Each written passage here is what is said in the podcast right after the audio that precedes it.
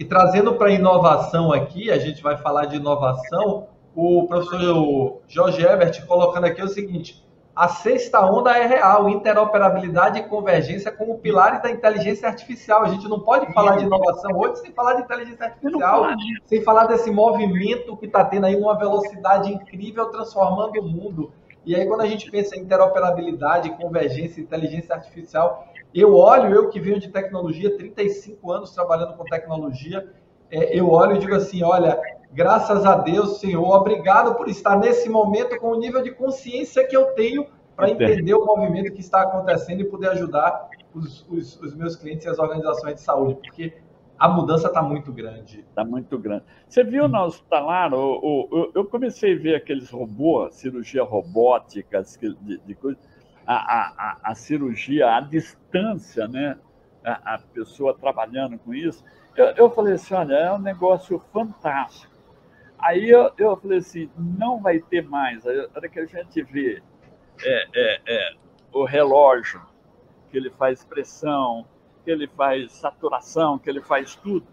Então, e, e, e faz, faz eletrocardiograma, tá certo? E se você quiser, ele manda para o teu médico. Daí você incomoda o doutor lá. Doutor, tá, ó, tô achando que não tô legal. Tá... Então, nós vamos viver. O pessoal fala assim, ah, em 2050, em 2030. Cara, daqui 2025, 2025 o mundo vai oh, estar... É. Aqui monitora tudo. Tudo. monitora você, tudo. Você vê, você vê onde é que nós chegamos, hein?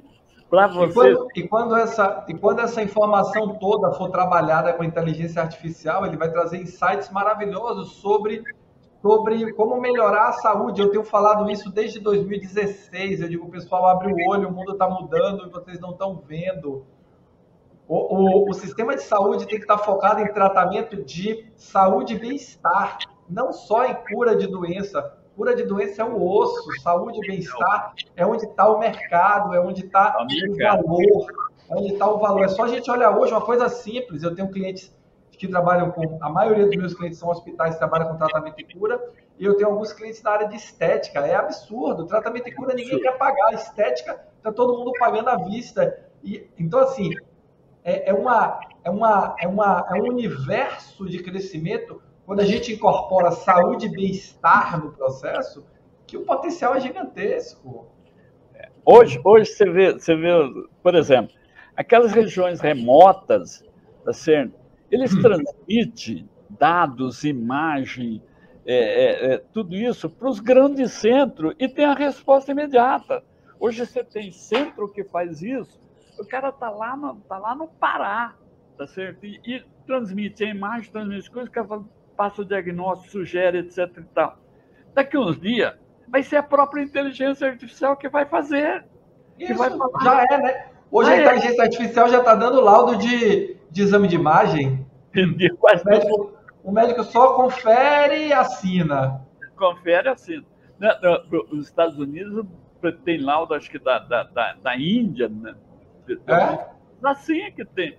Então, para você ver, ó, aquelas regiões onde que não dá para a gente ter muita dificuldade, os drones levam remédio, levam sangue, levam uma série de coisas. Drone, drone. Você, ah, vai demorar, não sei o quê. Não, põe no drone e leva lá. É. Então, você vê o que é inovação em saúde hoje. É um negócio fantástico. Aí eu fico vendo assim, pela minha idade, que eu já estou num tempo assim, eu queria viver mais um, um bom tempo para ver aonde que, se, onde que ia chegar. Hoje a gente. Ah, mas vai viver muito, professor, vai ver muito. Vou, vou, vou, vou. Ainda preciso trabalhar bastante. deixa deixa para você ver. Aquela bipagem beira-leito, tá certo? Aquilo que foi assim, três, quatro anos atrás, já passou. Hoje você já tem inteligência artificial começando dentro dos prontuários eletrônicos. É? Então, a, a, ponto, é, é, é, hoje você tem robô nos grandes hospitais que separa os comprimidos já e separa os remédios para distribuir já de acordo com a prescrição. Então, a tecnologia trouxe, você está dentro de uma sala, tá certo? Você vê lá, você digita ali dentro, sai na outra sala, você conversa com aquele monte de médico, um médico conversando com todos os outros, fazendo. É, é, você vê, você vê eu, um dia desse eu tenho uma amiga em, em, em, Cuiabá, que ela faz dermatologia. Saiu uma pinta aqui em mim, eu fiquei preocupado. Eu falei, como é que eu vou fazer? Podia ter ido aqui na Unimed, aqui que eu tenho convênio da Unimed. Eu falei, eu vou ligar para ela. Liguei para ela e falei assim, manda uma imagem. Tira uma foto, manda para mim. Tirou a foto, ela ampliou falou assim, oh, pode ficar tranquilo, não é nada não. Apenas você vê o que nível que... Eu, eu volta a ser uma, uma médica de confiança em Cuiabá que viu, leu, olhou, ampliou, botou na, na lupa dela e falou assim: não esquenta, pode, pode ficar tranquilo. É, pois é, é agora, agora com toda essa tecnologia, uma coisa que eu tenho visto muito e tenho trabalhado muito nos meus programas de formação de liderança é cada vez as, as pessoas precisam mais ser humanos. Humano. Cada vez cada vez, é, quanto mais tecnologia, eu digo, eu digo isso em todos os meus programas, os meus quanto mais tecnologia, mais importante ser humano, mais importante inteligência emocional, mais importante autoconhecimento, mais importante empatia, mais importante relacionamentos interpessoais. Ou seja, a tecnologia está nos empurrando para buscar um, um senso de humanidade cada vez maior, né? Cada vez maior. Cada vez maior. Porque não, não tem sentido hoje, você vê, no Japão, é, as tarefas braçais da enfermagem é feita por robô. Então, eles põem a maca, aquela maca, coisa, levanta, tira, tira, pesa. Então, é um negócio maluco. Então, a gente tá, tá se não humanizar isso, se não tiver o, o, calor humano do médico, da enfermeira, do gestor, do administrador, o gestor ele tem que conhecer essa parte também tem que se relacionar com os pacientes, com a parte assistencial, com seus liderados, com uma série. Ele tem que discutir custo e financeira e, ao mesmo tempo, estar discutindo o, o, o melhor tratamento com o doente lá embaixo. Então, eu uma vez, eu, eu no hospital, tinha um médico que ele, nós montamos uma UTI, tá certo? E a gente tinha os parâmetros de, de enfermagem. Uma enfermeira é, por turno e uma técnica de enfermagem a cada dois leitos. Ele falou assim: não, eu quero uma farmacêutica. A farmacêutica vai ficar ligada comigo, a farmacêutica assistencial, eu quero ela também participando da minha equipe.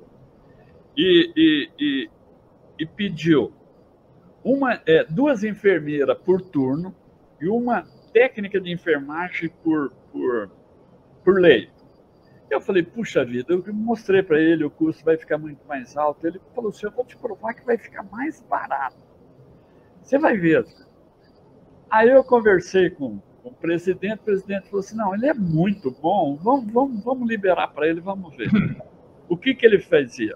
A cada duas horas ele virava doente, tá certo?